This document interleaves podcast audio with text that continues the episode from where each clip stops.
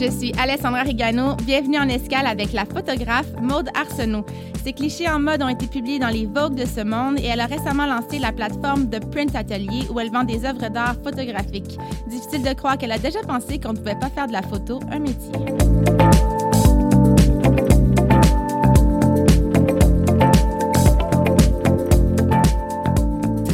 Pas des parents en art, j'ai pas des parents artistes, j'ai absolument personne dans mon entourage qui est artistique.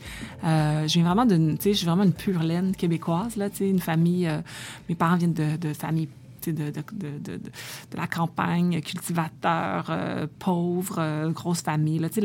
L'histoire du Québec, là, ben, je viens... T'as combien de frères et sœurs? Moi, moi, je suis toute seule. Mais mes parents avaient 10, 10 11, 12 frères et sœurs. Là, ils viennent de vraiment cette époque-là des années... Euh, euh nés dans les années 40, puis qui ont... La Révolution tranquille, puis tout ça, qui voulaient justement changer de vie, changer, euh, euh, accéder à des meilleures, euh, à des meilleures, à une meilleure qualité de vie. Fait que mes parents, eux, ils ont juste eu un enfant, étant moi.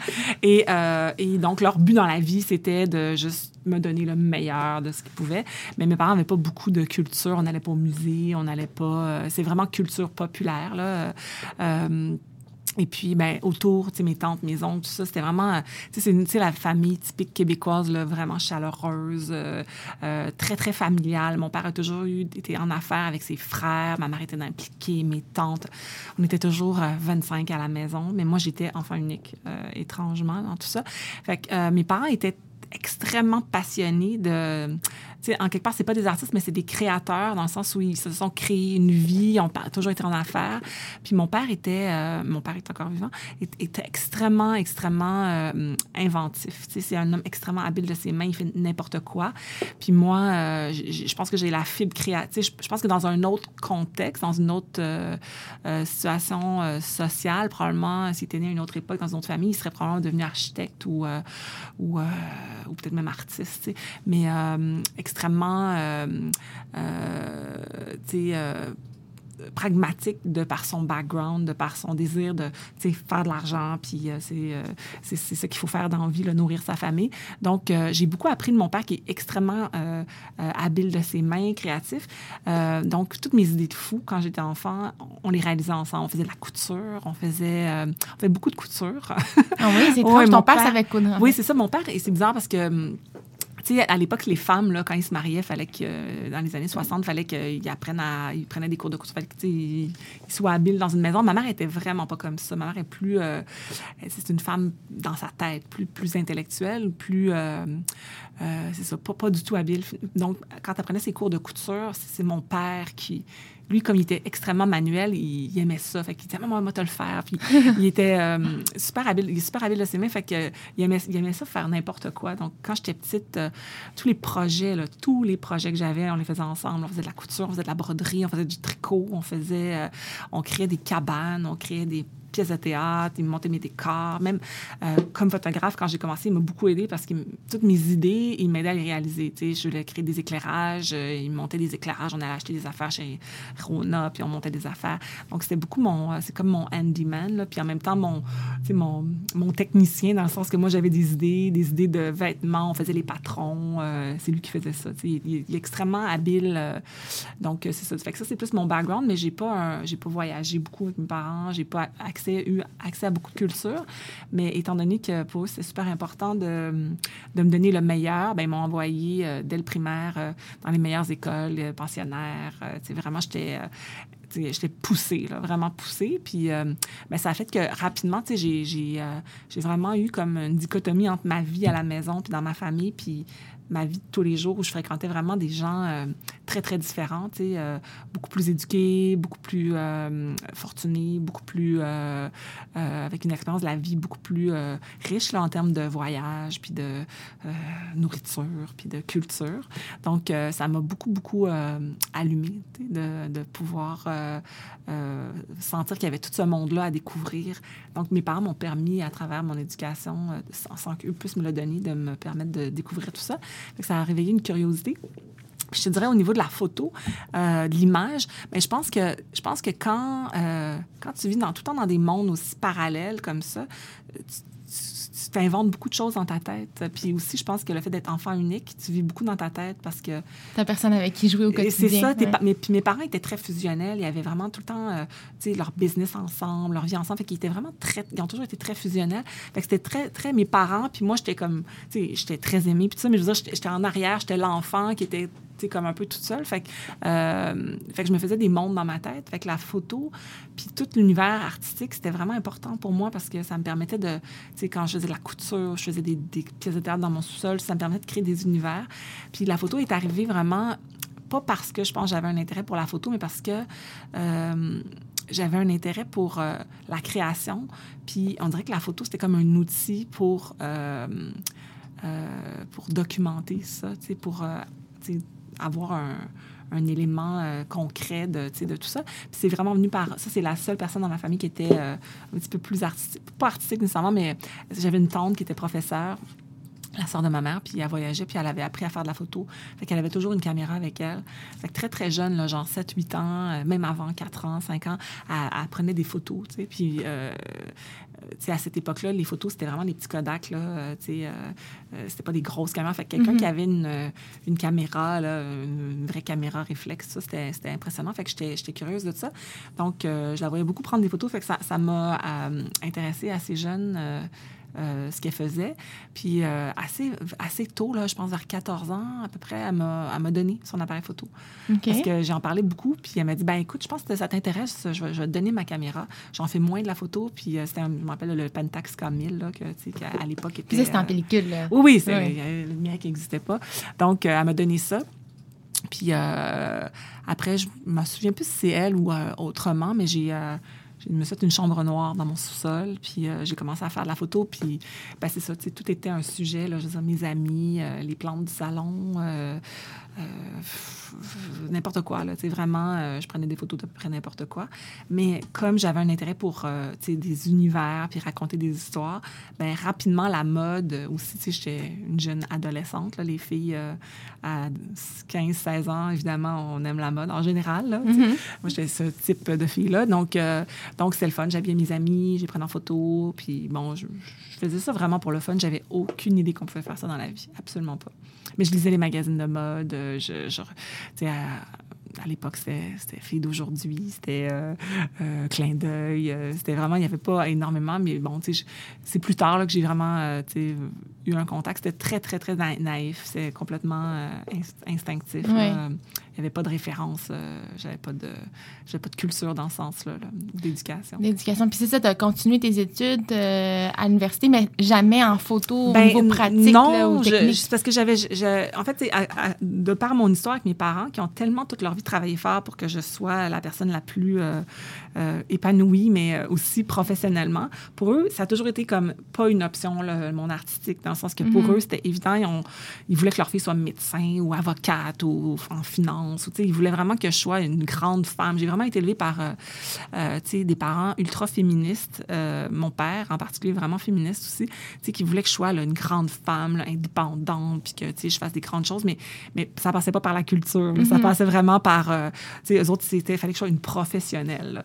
Donc, euh, donc c'est pas une option. J'avais pas d'amis non plus, dans ma vie. Tout mes, mon, mon, groupe d'amis au secondaire, c'était toutes des filles vraiment brillantes qui voulaient justement être médecins, ingénieurs, euh, femmes d'affaires, présidentes de compagnie. J'avais pas beaucoup d'artistes autour de moi, fait que c'était même pas quelque chose que... Je me suis jamais posé cette question-là j'ai fait mes sciences santé, tout ça au cégep. Puis, euh, à un moment donné, j'étais dans un cours en sciences au cégep. Et il y avait un partenaire d'équipe qui se remettait en question, puis qui, il m'a dit Ah, je pense que je vais aller en communication à l'université. Moi, j'ai fait Ah, c'est quoi communication? Il m'a dit Ben, lui, il voulait à, à l'UCAM, je crois. Fait que c'était très, très technique. Ben, tu sais, cinéma, euh, les médias, tout ça, publicité. Puis là, j'étais ah, ça a l'air donc génial, j'aimerais ça faire ça. J'avais même pas cliqué là-dessus, j'avais jamais. Euh, c'était pas une option, tu sais. Fait que quand j'ai vu ça, là, je suis revenue euh, chez moi, puis j'ai fait, hey, mais moi, j'ai pas envie vraiment d'être médecin. Je, je, ça me tente pas. Je j'aime pas, j'aime pas, j'aime pas cet univers-là. Fait que là, je me suis informée. Puis là, j'ai décidé de m'inscrire en communication à l'université. Donc là, encore une fois, c'est la photo, c'était pas un... Mais sauf que communication, c'était déjà plus proche, là. Oui, oui. Donc, euh, quand je suis allée en communication à l'université, euh, j'ai, euh, je, je voulais juste faire tous mes projets en photo. Dès que je pouvais trouver une option, puis bon, j'étais aussi vraiment, vraiment, vraiment passionnée par la mode. Donc, euh, dès que j'avais une option de, par exemple, faire un projet, ben là, j'essayais de trouver comment je pouvais aller euh, faire une entrevue au L Québec ou, euh, tu sais, parler avec un styliste ou euh, un photographe. Ou, tu sais, j'avais beaucoup de, c'est ça qui m'intéressait. Fait que j'essayais de trouver des leads dans ce sens-là. Euh, Jusqu'à temps qu'à un moment donné, j'avais un party, puis que je tombe sur un ami du secondaire. Puis là, ben, qu'est-ce que tu fais? T'es rendu où? Tout ça. Puis il me dit, Ah, moi, je suis photographe. Je dis, oh, wow, t'es photographe? Ah, c'est donc ben hot. J'aimerais. J'adorerais ça, faire ça. Tu sais, je- là, je me, me mets à lui raconter que je fais de la photo, que j'ai mes caméras, que je fais tous mes projets. Ben, il dit, mais, mais pourquoi t'es pas photographe? Alors, ça, ça- ça a vraiment été un déclic, là, absolument, parce que j'avais jamais réfléchi à ça. Mais vraiment, tu sais, c'était complètement naïf. J'ai fait, ah, ben oui, je, je pourrais faire ça, être photographe, ça, ça- je peux vivre de ça. J'étais vraiment naïve. Donc là, il m'a dit, écoute, euh, fais-toi une carte d'affaires, puis, euh, propose tes services à, à du monde et tout ça. Puis là, ben, je trouvais ça, je trouvais que c'était une bonne idée. Finalement, j'ai commencé à avoir des petites gigs de, mannequins, de, de- dans les agences de mannequins, parce que je, je photographiais beaucoup de monde de, de la mode, de par les bars que je fréquentais. Je, je tombais sur des, des filles que je trouvais super belles, qui étaient souvent mannequins sur la rue Saint-Laurent. À l'époque, la rue Saint-Laurent, le Shed Café, tout ça, le monde se tenait là, puis euh, les mannequins, tout ça. Fait que euh, j'avais déjà commencé à faire ça. Fait que euh, j'ai dit, bon, ben écoute, je vais tenter ma chance. Puis quand j'ai commencé à avoir euh, un peu d'argent, mais rien, là, juste, juste pour payer mes films, puis euh, j'étais là, ah, je peux pas croire que je pourrais faire ça dans la vie. Fait que là, l'étincelle était allumée, là, il y avait plus rien à faire. Ma pauvre mère, ça a pris des années avant qu'elle s'en remette. je pense que ça faisait déjà cinq ans que j'étais photographe, puis elle me disait, elle disait encore, ma fille est aux études. C'était vraiment dur pour, euh, pour elle. Puis, ben, j'ai- j'ai- ça, a- ça a été super vite après. J'ai commencé à travailler tout de suite. J'ai vraiment. euh, j'ai décidé que j'étais photographe, puis c'est comme si trois mois plus tard, j'étais photographe, puis je travaillais, puis j'ai jamais arrêté après. Mhm. Puis Ouais. tu as voyagé, par exemple, tu aurais pu avoir Ouais. une carrière, euh, tu as une carrière ici, mais Oui. tu aurais pu aussi l'avoir à l'étranger, à Oui. Paris. Puis Ben- finalement, ça s'est pas passé comme ça?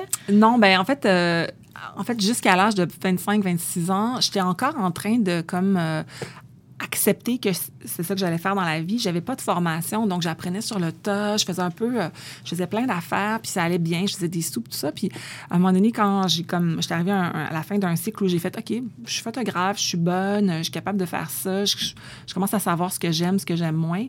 Je me suis rendu compte que là, j'avais envie d'aller explorer ailleurs parce que le marché, euh, j'avais déjà rapidement fait les plus gros clients au Canada. Tu sais, à 26 ans, je faisais des campagnes pour Ultra Fro, pour Ogilvy, pour les plus grands magazines, pour tous les gros, les gros clients, tu sais, au Canada, euh, à Toronto, tout ça.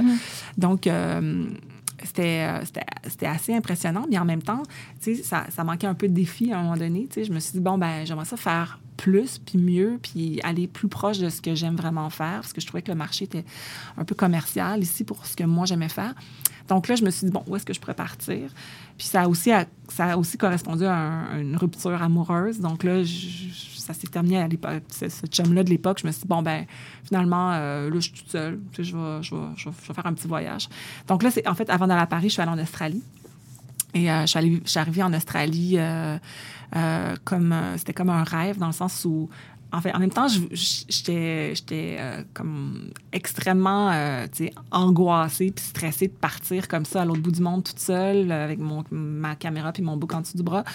Mais c'était super excitant. J'avais j'avais une belle situation. Tu sais, j'allais j'étais complètement libre là. J'étais vraiment libre. J'avais j'avais des sous aussi parce que j'avais fait des sous puis j'avais j'avais cette, cette chance là donc euh, j'arrivais là euh, vraiment avec euh, c'était vraiment un sentiment de liberté incroyable de pouvoir de bon ben je prends une pause puis tu sais je vais explorer un, un autre monde. Puis l'Australie la raison pour laquelle j'avais choisi ça c'est que c'était au moment où j'ai décidé de partir c'était c'était l'automne puis je me suis dit ben moi j'aime pas l'hiver. Je me suis dit je vais aller en Australie il fait beau là là-bas l'hiver. Puis en plus je croisais beaucoup de mannequins qui revenaient de là puis qui me parlaient d'un marché vraiment super éditorial. Puis moi c'est ça que je voulais faire euh, puis en même temps, c'était pas mal loin. Fait que je me dis, le plus loin possible, je vais oublier mes histoires de Montréal. Puis euh, j'avais un peu le cœur brisé.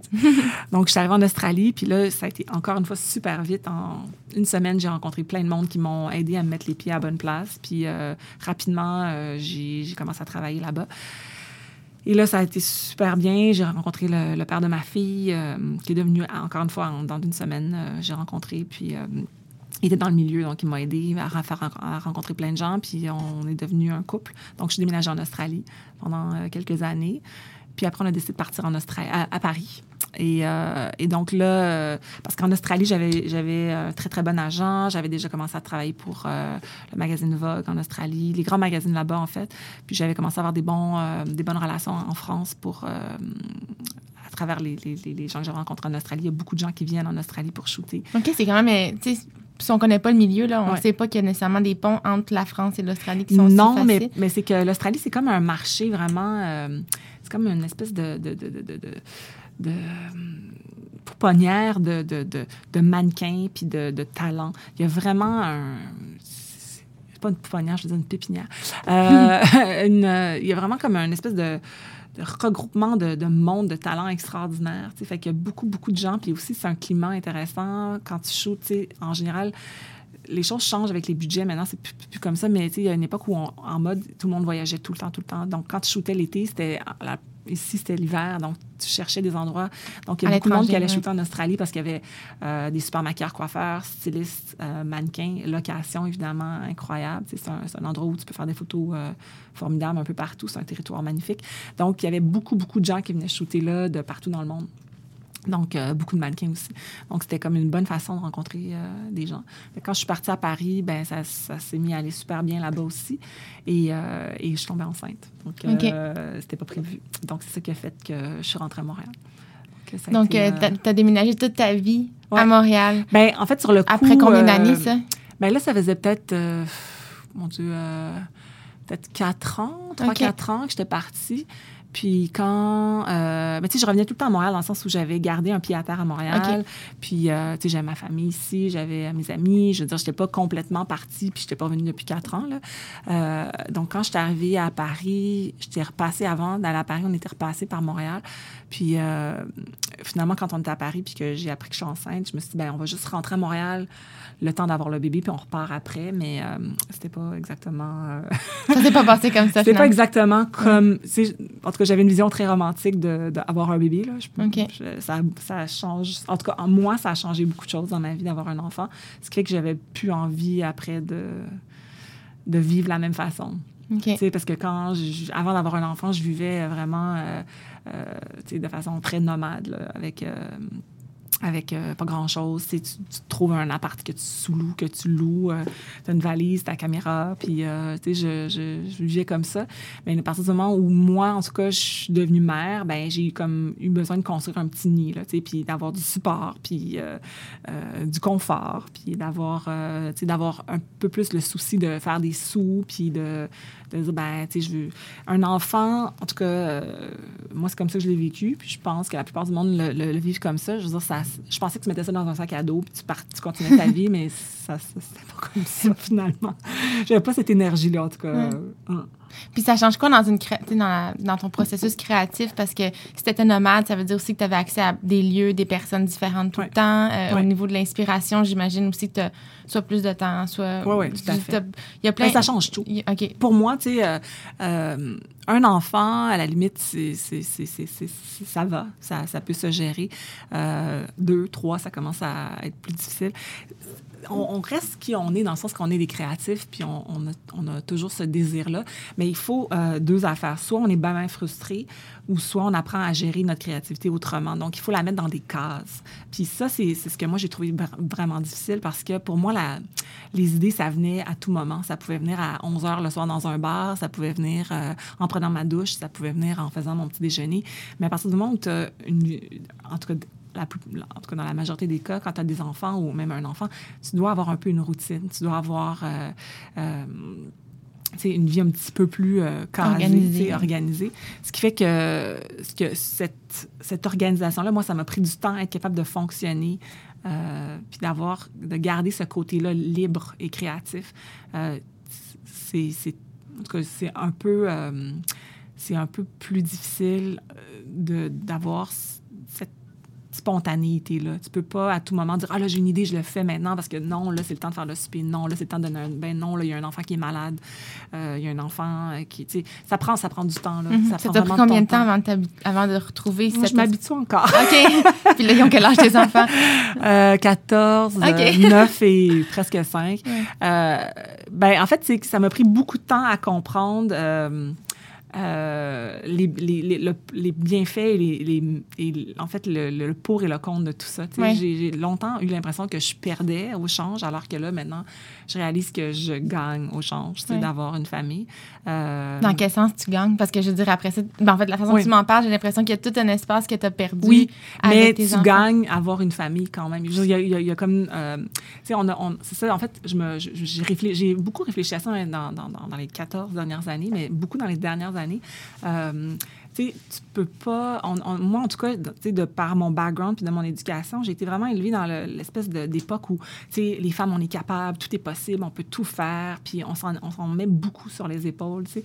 Alors moi, j'ai longtemps eu l'impression que je pouvais tout faire, que je pouvais. euh, euh, je pouvais autant être. euh, la- je- en fait, c'est que je voulais rester la même fille qu'avant, mais aussi être une super mère, mais aussi être une super femme, aussi être une super euh, euh, copine, amie et tout ça. Donc, c'est juste que plus tu t'en rajoutes sur les épaules, plus c'est difficile de performer. Mhm. Donc, je pense qu'il faut juste apprendre à, con- à- avec, à concilier avec tout ça, puis se dire, OK, ben, je peux pas être parfaite partout, je peux pas le faire la même façon, mais des fois, des fois c'est aussi... euh, ça peut aussi être positif dans le sens où euh, de pas toujours être centré sur soi. Dans, la- ça peut aussi t'amener cette vie de famille-là, cette, euh, cette autre façon de vivre-là, qui est d'avoir une famille. Ça peut aussi te fider sur ta création aussi. Ça, moi, c'est ce que c'est en train de faire maintenant. OK. Donc, ça m'a vraiment appris plein de choses. Ça m'a vraiment eh, a permis de me de, me, de sortir de moi-même, de, de, de sortir de ma tête aussi, puis de, de, plus connecter avec, euh, avec, euh, avec euh, ce qui se passe autour de moi. que de vivre dans ma tête. Mais pour quelqu'un comme moi qui vit beaucoup dans sa tête, c'est sûr que c'est un, un défi. Parce que les enfants, ils, ils te permettent pas, ils te laissent pas longtemps dans ta tête. Ils sont toujours quelqu'un pour te. maman, maman, maman, tu sais, ou tu as toujours quelque chose à, à- à quoi penser. euh, un rendez-vous, un souper à faire, un lunch, un ci, un ça. Là.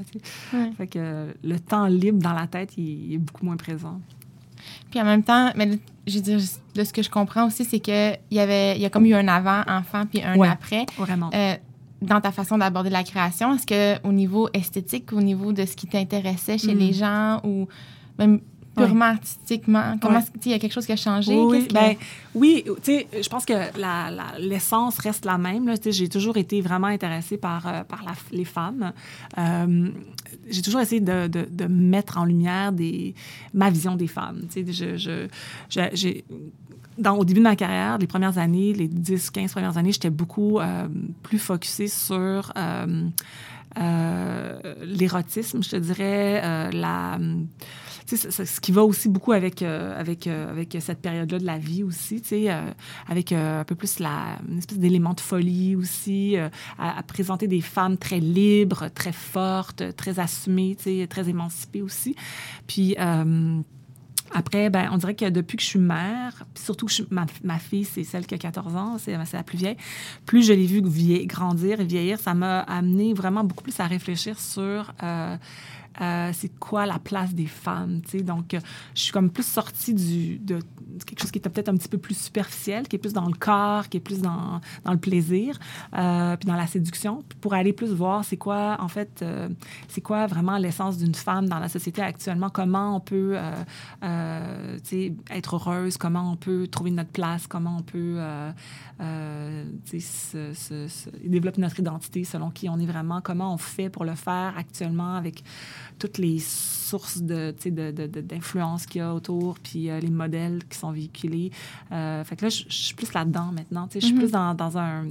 J'ai plus un, un désir de faire du portrait, je te dirais maintenant, euh, de mettre en lumière des, des, des types de personnalités, alors qu'avant, j'avais plus envie de créer des univers, puis comme raconter euh, une histoire un peu plus euh, fantasme que, euh, que là, j'ai en fait un petit peu plus envie d'être dans la réalité, puis de... euh, je, je- je reste quelqu'un de nostalgique et de romantique en termes de... L'esthétisme. D'esthétisme, Oui, c'est quelque chose qu'on peut voir aussi dans tes photos. Des fois, on a l'impression euh, que tu utilises même beaucoup de pellicules ou, euh, Ben, me- ou en tout cas, ça donne ouais. l'effet de la pellicule. Il y a beaucoup de flou. euh, Ouais, ben c'est ça. Je pense que j'ai toujours aimé comme, être un petit peu dans, dans un, un flou, dans le sens que je, je, je, je, je- je- tu sais, je, je suis pas quelqu'un qui aime euh, nécessairement, dans la vie où je, je vais être très direct puis très authentique, mais dans, dans, dans les images, j'aime, euh, je suis une esthète, j'aime, j'aime, je suis pas quelqu'un qui aime montrer nécessairement le côté laid des choses ou le côté euh, trop euh, vrai des choses, dans le sens que j'ai toujours voulu un peu plus euh, emballer ça de, de, de, de- de- d'une lumière qui est plus, qui, qui est peut-être un, petit peu plus dans le, dans, dans, dans, dans, le rêve que dans la réalité. tu sais. Mhm. Donc, euh, ça, ça reste, je pense, dans mon esthétique, malgré que je trouve que ça évolue, mais ça, ça reste encore. Euh, puis là, mon intérêt, c'est vraiment plus... euh, ça a toujours été chez les jeunes filles, mais avant, c'était plus dans un rapport avec euh, l'émancipation, l'érotisme, tout ça. Puis là, je dirais que c'est plus dans le, le rapport vraiment à l'identité. Donc, c'est plus ça qui m'intéresse maintenant, la- l'adolescence chez les filles, Mhm. puis comment on devient une femme, quel, comment on devient euh, une femme, euh, une femme libre, une femme forte, une femme euh, assumée, une femme qui, qui, qui, qui- qui est capable d'être elle-même, qui n'est pas juste dans les conventions. Mhm. euh, c'est ça. Ça, j'essaie de plus, de plus travailler avec des, des, des, des vraies filles, entre guillemets, là, dans le sens, c'est des castings qui sont... euh, Des non-mannequins. des non-mannequins, Oui. c'est ça. Euh, puis si je travaille avec des mannequins, j'essaie d'aller dans des castings qui sont un petit peu moins euh, traditionnels, qui sont... Ça, je l'ai toujours fait, là. J'ai toujours aimé les, les beautés un peu particulières, mais... euh, tu sais, d'aller dans, dans, des, dans des castings qui sont moins, euh, moins classiques, là. Mhm. Ouais. Puis tu as connu aussi le avant Instagram et le après. Instagram. Puis tu as une jeune fille. Fait que là, Ouais. Tout ce concept-là d'image, d'image qui nous influence, d'image Mm. qu'on a envie de reproduire, de, de Mm. la réalité, de, le- Ouais. de, de l'irréel, j'imagine qu'elle est plongée là-dedans. Oui, Puis ouais, ouais, c'est fou. toi, en plus, ayant vécu quelque chose dès l'avant, comment est-ce que tu, tu vois ça aujourd'hui? Hmm. C'est quoi ton, ton regard je, sur cette tendance? je trouve ça fascinant. Là. Je trouve ça vraiment fascinant, le, le, le, le- le monde du web, là, parce que Mhm. c'est Instagram, mais c'est Pinterest, c'est Tumblr, c'est, tout. Là, tout, tout, tout le, le- le web complet nous offre euh, euh, une infinie possibilité d'influence ou de référence. Euh, je, je- je trouve ça super inspirant dans la plupart des cas, mais j'ai quand même vraiment, mais tu sais, ça, ça, je pense, je sais pas si euh, ça vient peut-être de qui je suis aussi, mais j'ai vraiment un malaise total avec le selfie. Là. Je, je- je- OK. je- j'ai vraiment du mal avec ça. Je trouve ça euh, extrêmement euh, inconfortable pour moi. Tu sais, je, je, je, le fais de temps en temps dans le sens que tu je, suis consciente de la game. Je suis consciente que comme euh, créatrice d'images, puis dans le monde, tu sais, dans le monde de l'art, dans le monde de l'image, je veux dire, je peux pas vraiment m'en sortir. Je pourrais, là, c'est un choix, mais je veux dire, pas, ça, ça fait partie de... de, de, de, toute la publicité puis l'autopromotion. oui, puis aussi du monde dans lequel on vit. Je veux dire, moi, je, con- je, con- je conçois que dans la vie, ben, il faut, faut, faut, faut suivre un peu ce qui se passe, là, dans le sens où, tu sais, sinon, je, je pourrais décider de rester chez nous puis de pas, pas avoir Instagram et tout ça, mais euh, non, j'ai envie de faire partie de ce qui se passe dans, dans, dans la société. Mais euh, le selfie, ça, c'est difficile pour moi. Puis de voir ma fille et ses amis qui passent leur vie à se prendre en photo, euh, tout ce rapport-là avec le... c'est comme un, un miroir, Mhm. le rapport avec le miroir, puis... euh, euh, se, re- se regarder tout le temps, se prendre en photo tout le temps, s'auto-proclamer, euh, euh, je sais pas quoi. Influenceur. Ouais, ou, ou, ou belle, ou, ou whatever. Là. Tout ce- ça, je je sais pas encore quoi penser de ça, mais j'ai clairement un malaise avec ça. Mhm. Je- J'ai du mal à comprendre. Mais, mais sinon, par rapport à, à ce que ça... Tu sais, au départ, les premières... Tu sais, quand le numérique, pour moi, ça fait partie de ma vie de peut-être à peu près 10 ans. Mhm. Euh, avant ça, je travaillais qu'en film. Puis après ça, quand c'est arrivé, ça m'a pris un petit peu de temps à embarquer parce que euh, ma façon de travailler était très intimement liée avec la, les qualités du, de l'analogue. tu sais. Euh, le numérique, c'est encore comme ça, mais c'était encore plus à l'époque quand c'est arrivé, c'était très, très propre. Mhm. C'était très lisse, c'était très propre. Ça manquait vraiment de, de, profondeur puis de richesse. Fait que pour moi, ça correspondait pas à mon image de la photographie puis ce que moi j'aimais faire. Donc, ça m'a pris du temps avant de dire, OK, j'ai envie de travailler avec ça parce que je voyais pas comment je pouvais faire, avoir le rendu que je voulais avec le numérique. Mais quand bon, tu sais, euh, les, choses se sont sophistiquées, les filtres, euh, tu sais, Photoshop, euh, j'ai appris à travailler, les caméras se sont améliorées. Bon, ben finalement, à un moment donné, je ne pouvais pas passer à côté. De toute façon, les, clients c'est comme ça que ça, s'est mis à, fonctionner. Mais j'ai quand même, tu sais, j'avais commencé à travailler. J'ai toujours été très près de la technologie. J'ai toujours suivi ce qui se passait. J'ai commencé à travailler en numérique, euh, même en Australie, tu sais, dans les années début, début, 2000. Mais euh, c'était pas mon choix. Tu sais, c'était comme vraiment pour des raisons techniques.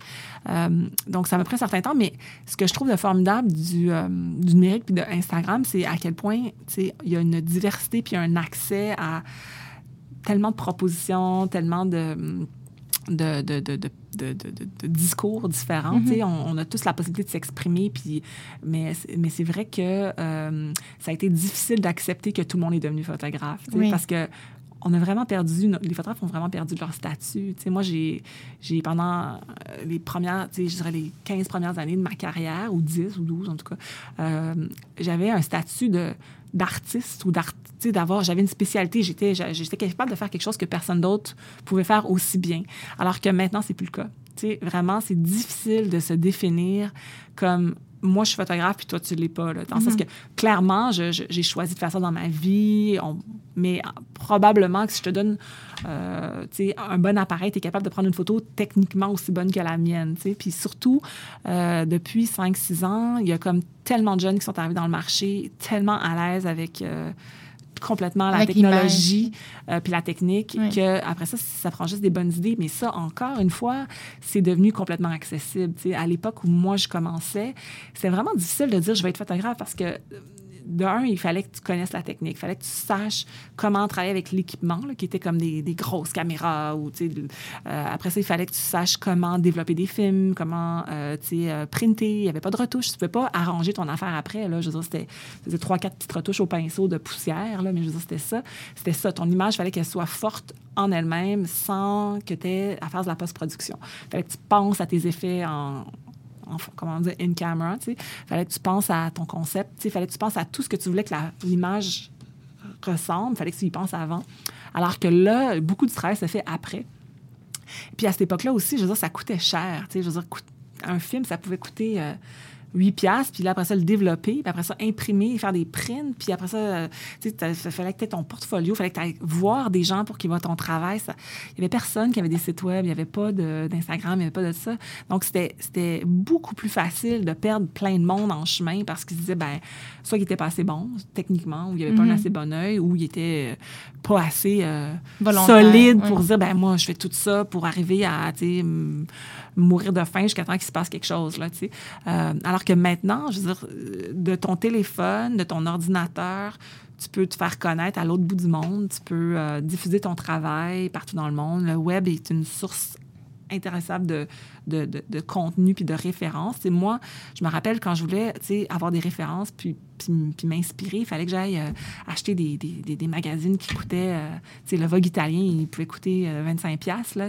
Puis là, tu avais tes montagnes de magazines, puis il fallait que, tu c'était très différent. Je trouve qu'il y a, une démocratisation incroyable, qui est, à mon avis, difficile à accepter personnellement parce que j'ai l'impression d'avoir comme perdu mon statut, mais qui est formidable du point de vue humain, dans le sens où, mm-hmm. tu sais, euh, on est tous comme, euh, on a tous accès à tellement d'informations maintenant qu'on a, on est comme, euh, on est probablement depuis 15 ans 50 ou 100% plus cultivé, ou en tout cas, on a plus informé sur plein de choses, là. Au niveau de l'inspiration. En même temps... Mais même à, tous les niveaux. À tous les niveaux. Puis, mais en même temps, j'ai l'impression qu'il y a quand même quelque chose de où les tendances s'homogénéisent d'une certaine façon. Comme on voit, là, là y a, sur Instagram, il y a un style, là, un, un, style lifestyle qui, mm. qui réussit quasi à tout coup. Euh, je veux dire, il y a quand même, d'un côté, c'est le fun parce qu'il y, y, a plusieurs personnes qui peuvent s'illustrer comme ça. D'un autre côté, euh, comment tu trouves euh, justement ton originalité ou ta, ta saveur quand tu as envie peut-être des fois de suivre ces tendances-là, en même temps tu te dis, ben c'est peut-être pas comme ça que je vais me faire démarquer, que je vais me démarquer, point. Oui, mais je pense que justement, il y a tellement de de... Il y a des sous-groupes, il y a tellement de choses qui se font que c'est euh, c'est euh, c'est facile justement de se fondre dans l'eau, puis c'est facile de sortir du lot parce que euh, ça a toujours été comme ça, je dirais à plus petite échelle. Dans le monde artistique, il y a toujours eu des courants. Dans Mhm. l'histoire de l'art, il y a toujours eu des courants. Tout le monde fait un peu la même affaire pendant un certain temps. Puis à un moment donné, il y a quelqu'un qui arrive avec une nouvelle idée, puis là, ben, ça, ça, passe, ça repart. tu sais. Fait que je pense que c'est juste que l'échelle est beaucoup plus large maintenant. C'est que, c'est que tout le monde Ouais, c'est mondial. c'est ça. Ouais. Puis, euh, tu sais, je sais pas moi, en histoire de l'art, par exemple, tu avais des courants à New York, euh, je sais pas. euh, euh, par exemple, je sais pas moi, le action painting avec Pollock. Puis là, ben, tu sais, c'était une petite, petite clique qui avait, qui avait accès à ça. Mais là, effectivement, quand il y a une idée ou quelqu'un qui- ressort du lot, ben, c'est le monde entier qui va se mettre à suivre ça, ça. Donc, je pense que c'est. Je pense que ça a toujours existé. C'est juste que là, c'est euh, peut-être un peu overwhelming parce qu'il y, a- il y a comme. C'est gigantesque. Et c'est rapide aussi, Et parce que ça veut dire rapide. que le, le cycle des, Oui. des tendances ou des courants est beaucoup, j'ai l'impression, beaucoup plus court que... Ouais. Mais moi, en fait- c'est- devenu euh, le, le web pour moi. Je pense que c'est devenu beaucoup une source d'anxiété puis de d'auto de je me remets beaucoup en question Ok. parce qu'avant j'étais beaucoup plus dans mon dans mon dans mon univers. Je veux dire je savais ce que moi je faisais. Euh, je savais ce qu'on pensait de mon travail. Je savais qu'on me donnait du travail puis qu'on me trouvait euh, bonne dans ça. Puis j'avais fait telle telle affaire. Mais euh, je n'étais pas mis à tous les jours en confrontation avec tout ce que tout le monde fait et Mhm. fait de bien. Parce qu'on s'entend que sur les réseaux sociaux il n'y a pas grand monde qui dit ma vie c'est poche je travaille jamais puis euh, c'est vraiment un client qui est vraiment pas content là. Je veux dire ça arrive Ça pas. arrive jamais. tout le monde a l'air d'avoir du succès, c'est merveilleux, c'est formidable, j'ai une vie formidable. Donc, même si tu sais que c'est pas nécessairement ça, ça reste que quand tu te lèves un matin et tu trouves un petit peu que c'est ordinaire aujourd'hui, puis tu regardes les réseaux sociaux, ça te donne pas vraiment un petit boost. tu sais. Ça te Mhm. fait plutôt comme te remettre en question. Moi, ça me. Moi, je- je- j'essaie de, de- de travailler là-dessus parce qu'en même temps que ça me stimule énormément, je fais comme Ah, wow, c'est beau ça. Ah, OK, ça me donne une idée. Puis ça m'inspire beaucoup. Il y a beaucoup, beaucoup de choses qui- qui- que je vois qui m'inspirent. Aussi, au niveau des styles de vie, genre, ah, j'ai goût d'aller là, j'ai goût de découvrir tel restaurant, j'ai goût de découvrir tel, tel, tel pays, tel, tel magazine, tel truc. C'est vraiment. Mais en même temps, euh, moi, je suis un peu boulimique de, de travail, de- d'inspiration, de, créativité. Des fois, c'est comme trop. J'ai j'ai Ouais. l'impression que je suis toujours en retard sur tout ou que genre, je pourrais jamais voir tout ce que je veux voir ou que. euh, fait que, tu sais, ça, ça- des fois, ça me, ça, ça, ça me rend anxieuse. Là. Je me dis, oh my God, il y a trop d'affaires, il y a trop de monde. Euh, comment on fait justement pour euh, faire sa place? Euh, de là, de là, justement, pour moi, toute l'importance de ma vie, de ma famille. tu sais, Parce que je trouve qu'on est tellement. tu sais, on est tellement. c'est tellement instable, tout ça. On a tellement l'impression, puis surtout dans, dans ce milieu-là où euh, on a vraiment l'impression qu'on nous prend, on nous jette tout le temps. Là, que on est la saveur du mois, on l'est plus. Donc, je trouve qu'il faut avoir quelque chose de solide. Puis moi, en tout cas, ça, je l'ai trouvé euh, dans mon entourage, dans ma famille, dans mes, d'avoir, cette, d'avoir construit une famille, euh, euh, une vie de famille, une vie sociale. Quand je dis famille, je parle de ma famille élargie, mes amis, Mhm. euh, tout ça. Tu sais, ça, c'est, ma, c'est, c'est comme mon point d'ancrage. Je me dis, OK, ah, si j'ai une journée difficile ou si je perds un client parce que, tu sais, pour aucune raison, parce qu'ils vont jamais m'annoncer que tout d'un coup c'est fini. Là, euh, je, je perds, je perds quelque chose que je- qui me fait de la peine ou que je trouve difficile. euh, ben, au moins, tu sais, j'ai. euh, j'ai ça, j'ai, Ouais. cette euh, solidité-là. Fait que ça, c'est, euh, dans ce sens-là où j'ai appris que euh, avoir construit une famille, tout ça, c'est, extrêmement c'est extrêmement euh, valorisant aussi, tu sais, de voir des, des petits êtres grandir. Puis ça, ça fait partie de la création aussi, tu sais, Mhm. de, de, de, partager leur univers, puis de, de voir euh, comment euh, eux, ils voient la vie, puis tout ça. Mhm. Mm. Ça te ressente. Ouais, vraiment. Tu parles de, de clients, là. des fois, Ouais. c'est sûr, bon, ils vont pas t'appeler justement pour te dire non, mais toi, est-ce qu'il y a des, euh, des clients ou des types de mandats que tu acceptais avant, que tu n'acceptes plus? Est-ce que. Comment tu as, fait ces choix-là? Puis. Ben, en, es fait, aujourd'hui? euh, en fait, j'ai vraiment eu une crise, je te dirais, il y a à peu près 5-6 ans, peut-être 6 ans à peu près.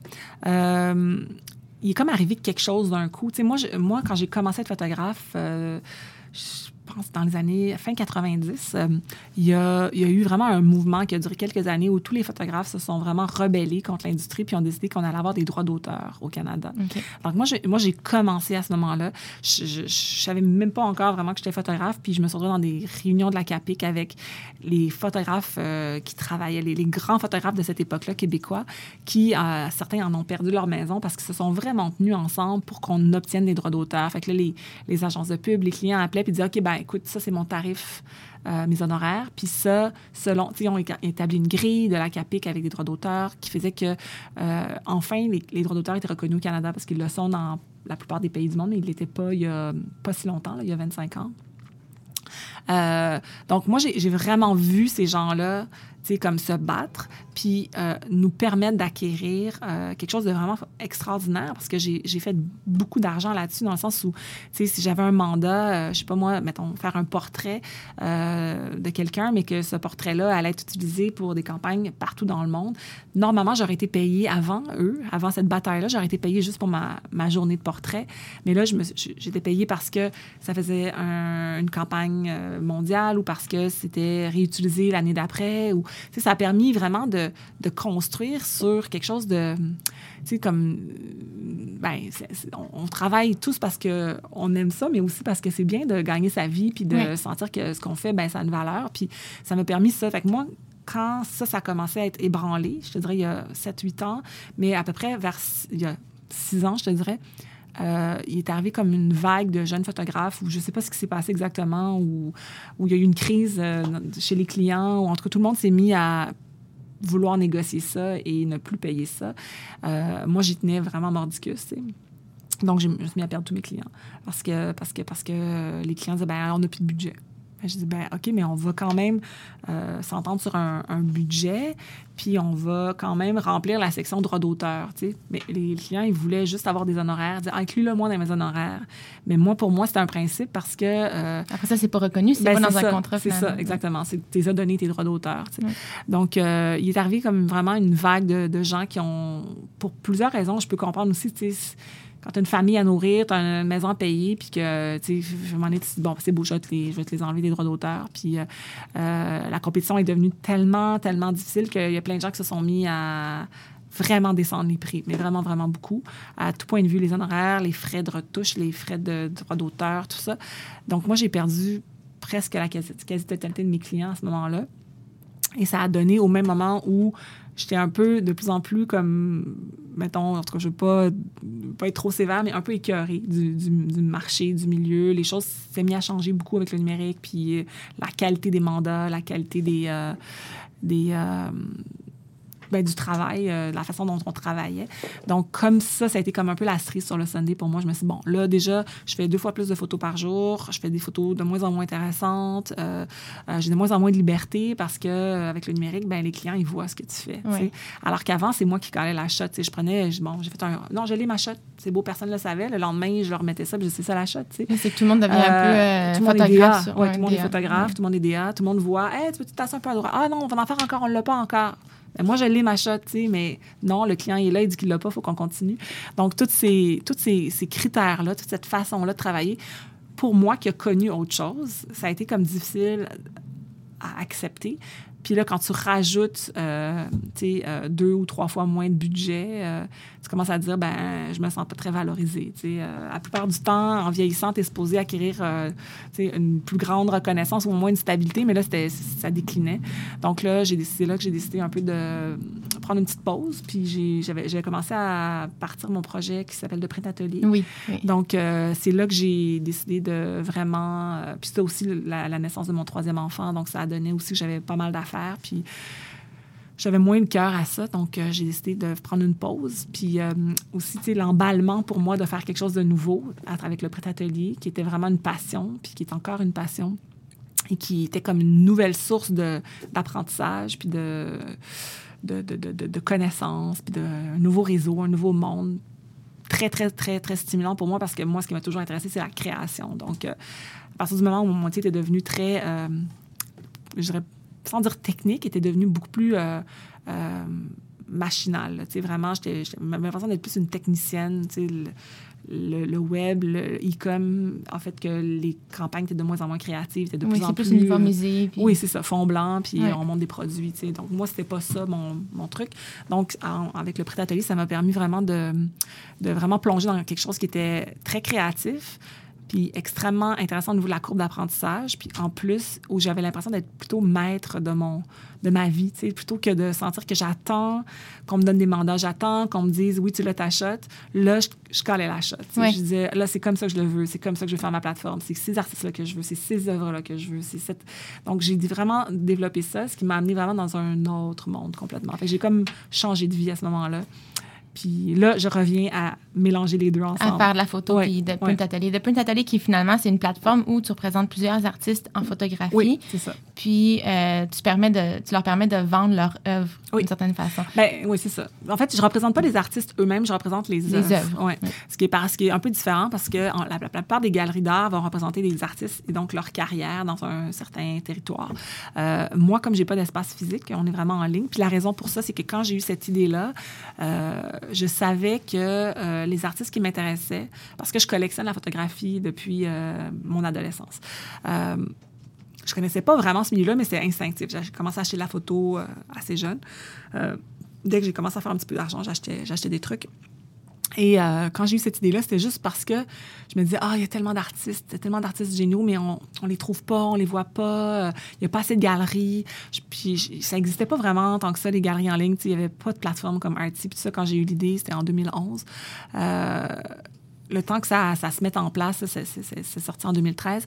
Mais je me suis dit, euh, je me suis dit, je veux vraiment un lieu euh, sur le web parce que, de un, c'est pas mon métier d'être galériste.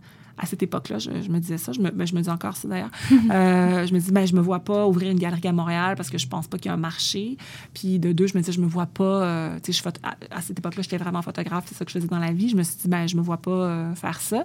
Par contre, je me voyais avoir une plateforme. Pour moi, c'était vraiment comme un projet...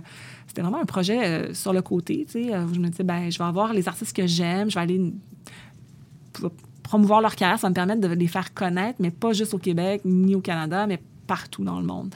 Donc, j'étais allée chercher mes amis en Australie, mes amis en Europe, mes amis un peu partout, ben, amis entre guillemets, dans le sens où des gens que je connaissais, que j'aimais leur travail. C'est ça. Et euh, c'est comme ça que ça a commencé. Puis finalement, ben, rapidement, j'ai été confrontée à plein, plein de décisions, plein de questions, plein de sujets, comment je me positionnais par rapport.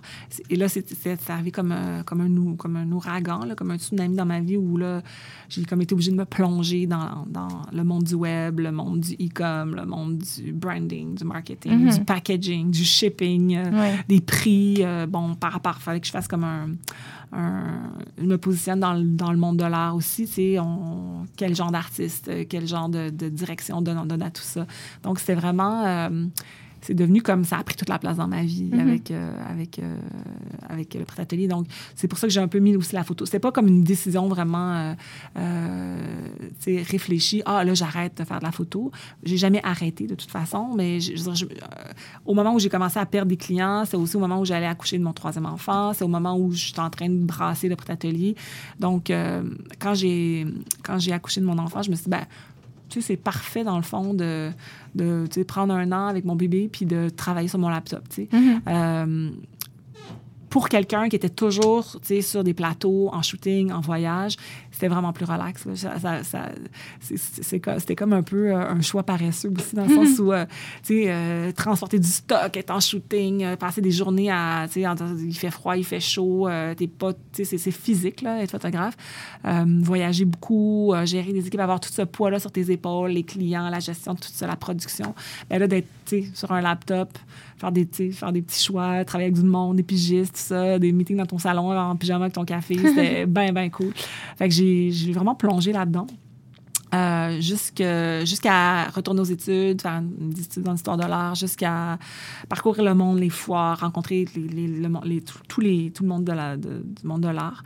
Et euh, jusqu'à ce que, je dirais, il y a peut-être un an et demi, deux ans, où là, j'ai fait comme, bon, là, euh, je suis tannée de voir ce que les autres font. Là. Je pense que l'appel est là. là. J'ai, commencé à ressentir, OK, moi, euh, je suis photographe, là. Je veux dire, euh, ouf, là, je- je- j'en vois de la photo, je vis autour de, je fais que ça, mais j'ai commencé à, à ressentir, OK, là, il faut que je m'y remette parce que, parce que je pense que j'ai quelque chose à dire encore, tu sais. Puis euh, ça, ça m'avait, un peu, euh, le saut du monde commercial au monde de l'art m'a vraiment comme fait, ah, moi, j'ai quelque chose à dire, comme, comme artiste, parce que dans le monde commercial, c'est vraiment, euh, c'est, ça, tu remplis des commandes, tu, tu as beau avoir un style, une personnalité, euh, ça reste que, tu tu, tu- te lances pas profondément dans un propos. Donc, euh, toute cette ces années-là de, de travail sur le petit atelier, de recherche, d'apprentissage m'ont permis vraiment, tu sais, comme parallèlement, euh, de me questionner sans trop y réfléchir profondément, de, tu sais, ah, moi, je ferais quoi? Moi, j'ai envie de faire quoi? tu sais. Et, euh, et là, depuis, euh, et aussi les études dans l'histoire de l'art, tu sais, à force de- d'étudier ce qui c'est le l'art et l'histoire de l'art, ça fait comme, ah, Dieu, j'ai comme l'appel, là, j'ai l'appel, Mhm. j'ai vraiment envie de faire des affaires, tu sais. Fait que c'est ça. Fait que ça fait comme peut-être euh, un an et demi, deux ans où là, j'ai vraiment décidé de recommencer à faire des projets.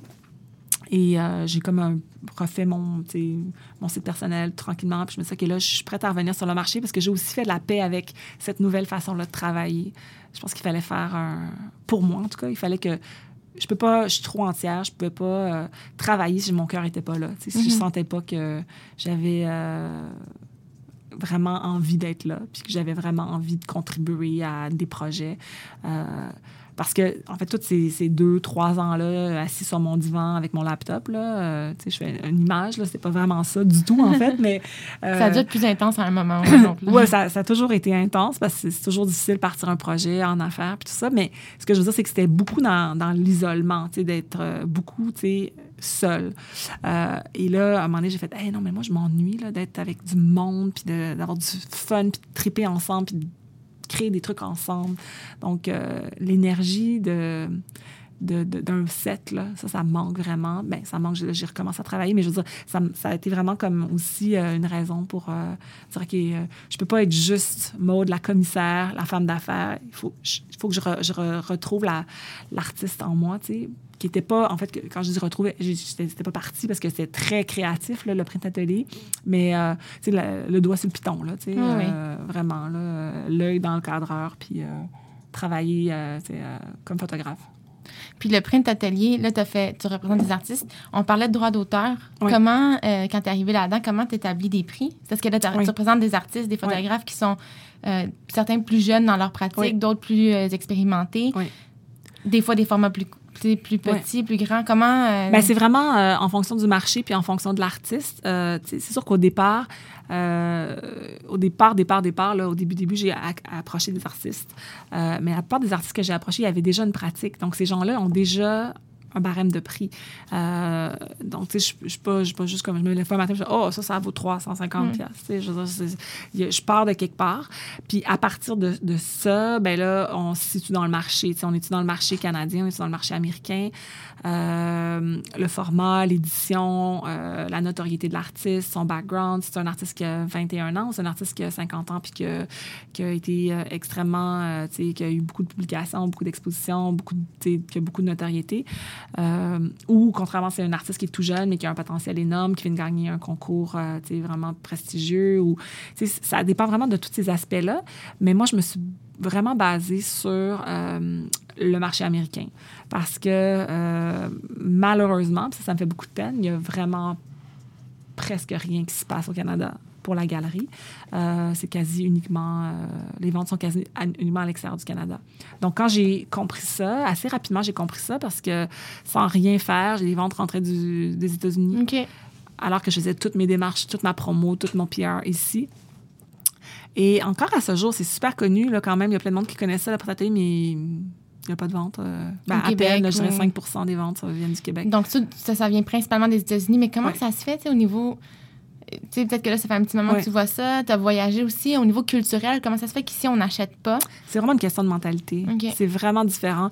Il y a deux marchés qui achètent beaucoup de photographies. Ben, il y en a plus que ça, mais disons que euh, les deux marchés principaux, c'est vraiment les États-Unis puis euh, l'Angleterre. OK. C'est euh, puis dans ces, ces marchés-là, il y a des, des villes particulières. Il y a vraiment des il y a vraiment une culture qui est vraiment différente. Le rapport à la photographie est extrêmement différent euh, dans ces cultures-là anglophones. Je ne sais pas pourquoi. Puis même au Canada anglais, je vais quand je vais au Canada, c'est au Canada anglais, c'est pas au Québec. Euh, il y a un rapport à l'achat d'art aussi qui est différent. Euh, je pense que je pense que le je pense que le marché québécois francophone on, on, part quand même de, loin en termes de, de culture. je ne veux, veux, veux pas être négative, mais c'est c'est vraiment un bien de consommation de luxe, l'œuvre d'art.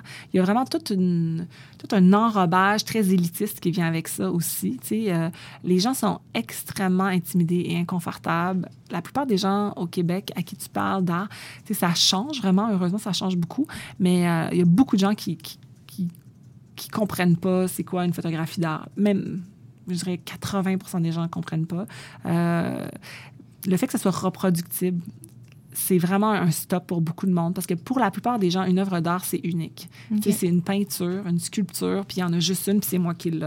Alors que le rapport à la photographie, c'est pas ça. Je pense que c'est vraiment un, c'est un amour du médium. Les, les Américains, les Anglais, je sais pas pourquoi ils ont je, vais continuer de réfléchir à ça. Il, y a, sûrement une réponse, mais il y a, euh, je pense que historiquement, il y a un rapport différent avec ça. Il y a, beaucoup des grands photographes qui sont américains. C'est euh, les Ansel Adams, tout ça. C'est euh, Henri Cartier-Bresson. C'est très européen et américain, le, monde de la photographie. on a des grands photographes au Canada, mais ils sont contemporains. Je ne pense pas qu'on a beaucoup de références canadiennes qui date du début de l'histoire de la photographie. Euh. Je pense qu'il y a, vraiment une, euh, une culture différente. J'arrive pas vraiment à l'expliquer, mais c'est très évident pour moi. Je passe beaucoup, beaucoup de temps à New York. Euh, il n'y a pas comme de catégorisation de, la photographie à New York, dans le sens qu'ici, tu la photo qui se vend au Québec ou au Canada, c'est de la photo d'art contemporain. Tu comprends? C'est comme, euh, c'est très, très art contemporain. C'est-à-dire que euh, une photo, le moindrement euh, documentaire ou journalistique ou, ou, esthétique, va, va être snobé plus au Canada. alors que dans le monde, marché international, il y a juste différents types de photographies. Tu peux avoir euh, euh, une photo de, de, de, je sais pas moi, Nan Golden euh, ou une photo de, de, Henri Cartier-Bresson ou une photo de, euh, je sais pas, je sais nommer des noms, Helmut Newton ou Irving Penn. C'est des photographes de mode, mais qui ont une, qui ont, qui ont une qui ont une signature puis une notoriété qui fait que les gens ont envie de collectionner ça. Alors qu'au Canada, je pense pas qu'il y a aucun photographe de mode qui est, collectionne, qui est collectionné. Là oui, dans les, comme dans des de print ateliers ou des trucs comme ça, mais pas de façon vraiment notable et, reconnue. Je veux dire, c'est, euh, c'est, encore. Euh, il y a encore, comme je pense, un, une petite barrière avec ça. Je pense qu'il y a comme un, un rapport avec l'art euh, qui est différent. je pense que les Américains sont plus ouverts. ils sont. Je sais pas, ils ont, ils ont, ils ont un rapport beaucoup plus impulsif aussi. Je pense que l'art, ça se consomme comme un bien de luxe parmi tant d'autres. Alors qu'ici, il y a un rapport très intellectuel avec, euh, avec l'art euh, qui fait qu'on a l'impression qu'il faut vraiment que ce soit un bon investissement, qu'on connaisse l'artiste, qu'on comprenne sa démarche, qu'on investisse euh, sa démarche. Est-ce que vraiment il y a du potentiel? Est-ce qu'il vient de quelque part? Est-ce qu'il va aller quelque part? Alors que je pense que les Américains, les Anglais font j'aime ça, je l'achète. Comme ils vont s'acheter un sac à main ou qu'ils vont aller manger au restaurant puis dépenser 1000 dollars au restaurant parce que c'est un chef qui, ont, ou un restaurant qui a envie d'essayer. Ici, moi, je fais souvent ce, ce, rapport-là. Euh, les gens qui ont de l'argent, les Québécois vont plus s'acheter euh, justement des vêtements de luxe ou des. Euh, ils vont aller au resto, ils vont dépenser de l'argent, ils vont partir en vacances, ils vont faire des trucs comme ça, mais ils vont y réfléchir pendant un an avant de s'acheter une œuvre à 2000 dollars, parce que c'est comme, ah, c'est une bonne décision. tu l'aimes, tu l'achètes, c'est tout. Parce qu'en même temps, c'est pas vrai là, que l'art, c'est un si bon investissement que ça, dans, le sens que si tu veux vraiment investir, investis euh, en immobilier, à la bourse. Euh, je veux dire, il faut acheter de l'art parce qu'on aime ça, puis parce qu'on on y croit, ou parce qu'on a un coup de cœur, ou parce qu'on aime l'artiste, ou parce qu'on aime sa démarche, mais euh, je pense que des fois, on réfléchit trop.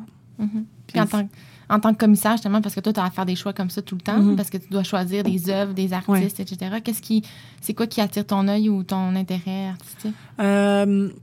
Ben, je pense que c'est vraiment personnel, dans le sens que euh, c'est sûr que je, je, vais, toujours sélectionner des artistes que je que, qui, qui, qui, qui vraiment que j'ai un pour qui j'ai un coup de cœur euh, sur plein de critères différents. Là, c'est sûr que au départ, ça a beaucoup évolué aussi parce que mes notions, mes connaissances du marché de l'art et du monde de l'art et de la photographie ont évolué. Euh, au départ, j'y allais vraiment plus pour l'aspect esthétique. Euh, et là, tu j'ai vraiment évolué dans ce sens-là. Mais ça reste que c'est une galerie en ligne. On n'est pas, il n'y a personne pour te prendre par la main puis t'expliquer les choses. Il faut qu'il y ait un, un rapport euh, avec l'œil qui, qui est fort parce que je pourrais, euh, quand, quand on, va dans un musée où on, regarde des œuvres en, art contemporain, il y a beaucoup de photographies qui documentent ou qui sont, euh, euh, qui, qui documentent une performance ou qui documentent, je sais pas moi, une, installation. Mais ça, il faut que tu aies l'information pour comprendre, il faut que tu aies euh, le contexte. Oui, c'est ça, le, contexte. Donc, euh, ça, c'est plus difficile à vendre dans une galerie en ligne. Fait que ça reste quand même que euh, c'est souvent l'aspect esthétique, l'aspect graphique, l'aspect vraiment visuel qui va être la première, la première, le premier choix, ben, premier élément de choix. Puis après, bien évidemment, c'est c'est la démarche de l'artiste, c'est son background, c'est sa personnalité. Euh, c'est vraiment euh, un éventail de, de, de, de choix. Euh, puis des fois aussi, des fois aussi parce que c'est devenu aussi, tu sais, ça reste une plateforme commerciale. Des fois aussi, c'est bon, ben ça, ça va vraiment bien vendre, sais. Parce qu'il y a des artistes qui vendent pas, mais que je trouve vraiment extraordinaires, puis que je veux, je veux encourager, puis que j'aime, puis j'espère qu'ils vont vendre mais ça m'en prend qu'ils vendent, tu sais. Fait que c'est sûr que, je veux dire, j'ai mes gros vendeurs, là, tu sais, puis ça veut pas dire que je les trouve, je les trouve, je les trouve super, je trouve, mais je le sais que c'est plus commercial. Plus accessible. Oui, puis... oui. Puis au niveau, euh, sans rentrer dans les détails, là, mais tu sais, financièrement, comme ça, ça réussit, cette plateforme-là en ligne réussit à subvenir à tes besoins? Euh, non. euh, oui et non, dans le sens où, euh, tu sais, ça, ça c'est rentable, mais j'ai toujours j'ai vraiment parti ça comme sur le coin de la table, dans le mm-hmm. sens où, tu sais, j'ai jamais eu d'investissement, d'investisseur, de prêt. Euh, tu sais, ça se fait vraiment euh, organiquement. Euh, c'est beaucoup, beaucoup de travail, beaucoup, beaucoup d'investissement, de temps, mais aussi d'argent. Il faut acheter, euh, il faut l'entretenir, la plateforme. Là, je l'ai refaite dernièrement. Il faut, euh, donc, euh, malheureusement, j'ai pas beaucoup de sous pour investir en développement, en publicité, en marketing. Fait que tout se fait de façon vraiment organique. Fait que c'est long.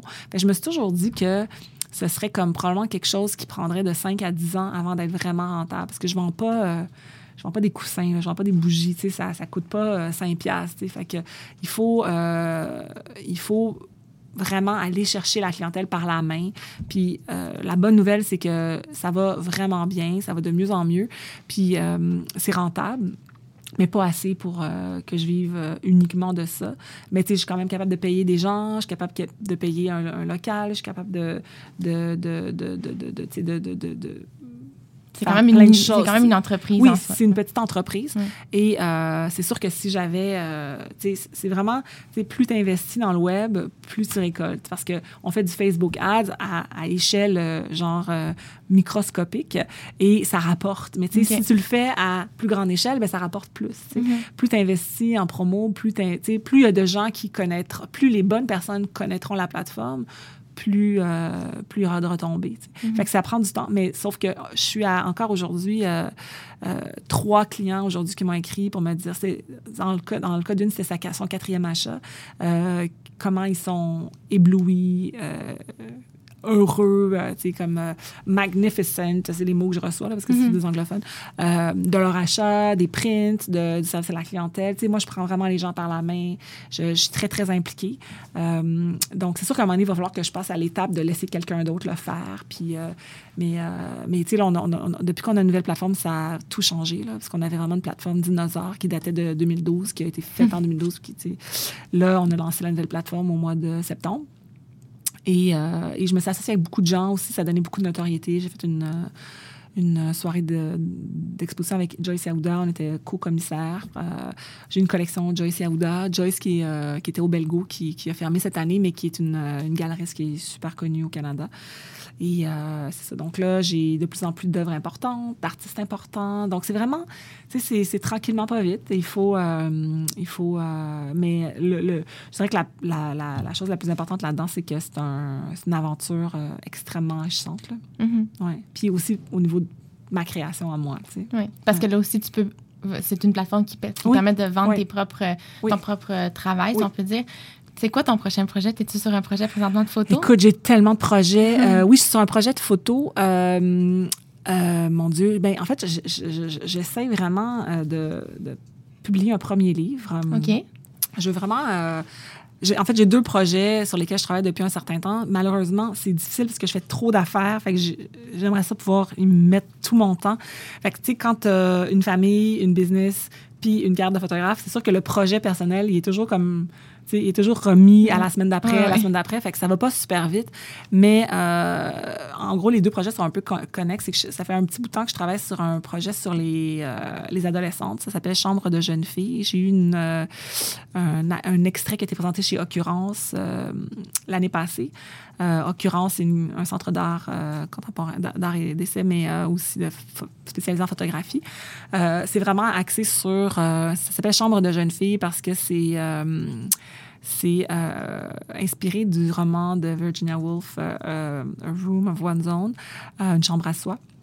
C'est vraiment inspiré de l'idée d'avoir, pour les femmes, d'avoir un lieu à soi pour la création, pour, euh, pour s'émanciper, pour en quelque sorte s'auto-créer.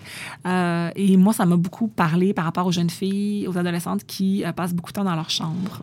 Euh, parce que j'ai une adolescente Qui passe beaucoup de temps dans sa qui chambre. passe sa vie dans sa chambre, dans son bordel de chambre, pas tout le temps, là, elle, elle range quand même de temps en temps.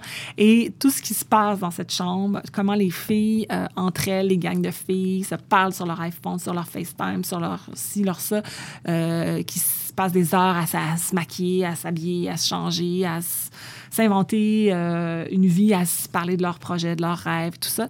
Donc, euh, j'ai commencé ce projet-là quand ma fille a 12, a 12 ans, donc ça fait deux ans. Euh, donc, j'essaie vraiment de, quand j'ai le temps, d'aller chercher des adolescentes, ici aux États-Unis aussi, euh, et documenter un peu leur vie, euh, documenter leurs rêves, leurs projets, leurs projets de vie, comment ils voient leur vie. Donc ça, ça fait partie d'un énorme projet avec des installations, parce que j'ai commencé à travailler avec des médiums aussi. Je fais des, des petits collages, je travaille euh, des objets, euh, je fais comme des espèces de petites sculptures d'objets. Euh, puis mon projet final, c'est vraiment une méga installation de de vidéos interactives avec des entrevues avec des, des adolescentes, avec euh, de la photographie, avec une installation de chambre de jeunes filles et, euh, et plein d'objets aussi. Donc ça, c'est un projet, mais j'ai pas encore trouvé de galerie pour le présenter. J'ai euh, pas encore vraiment, je le développe tranquillement. Mhm. Euh, c'est un des projets. Puis l'autre projet, c'est vraiment de publier un livre euh, de photographie de jeunes filles aussi, d'adolescentes. Puis c'est ça. Fait que cet été, j'ai un projet de, de faire un, un road trip avec ma, ma fille et ses amis euh, pour essayer de, de passer du temps avec elles puis euh, de les photographier dans leur, euh, dans Dans leur leur intimité, dans leur environnement. ouais. Parce qu'il faut quand même que tu les mettes en- à l'aise, parce qu'on sait dès qu'il y a une caméra, surtout Mm. Ouais. encore. Mais ils sont très conscients de la Oui. caméra. Comment Ouais. tu fais pour euh, peut-être Ben, c'est ça, l'idée, c'est que c'est sûr que si je fais un shooting puis qu'on est en studio puis que je pose ma caméra, on est moins dans l'authenticité, on est plus dans le jeu.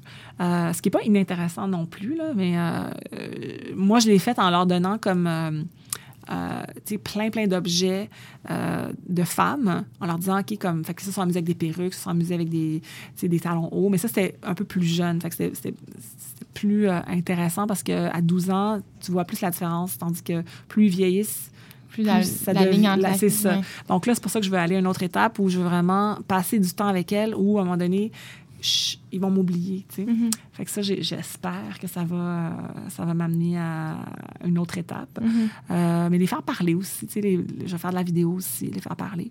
Donc ça, c'est mes, mes deux projets personnels. Mais sinon, professionnellement, j'ai eu beaucoup de projets. Je te souhaite beaucoup de, de succès dans ces multiples projets. Ouais, puis euh, on va mettre aussi tous les liens dans, Ah, dans-. Super. sur le site de, Oui. de la- de- de- du voir pour qu'on puisse comprendre aussi de. Mais ça merci beaucoup. C'est super gentil de, m'inviter, de me recevoir. Merci à toi, Maud. Merci.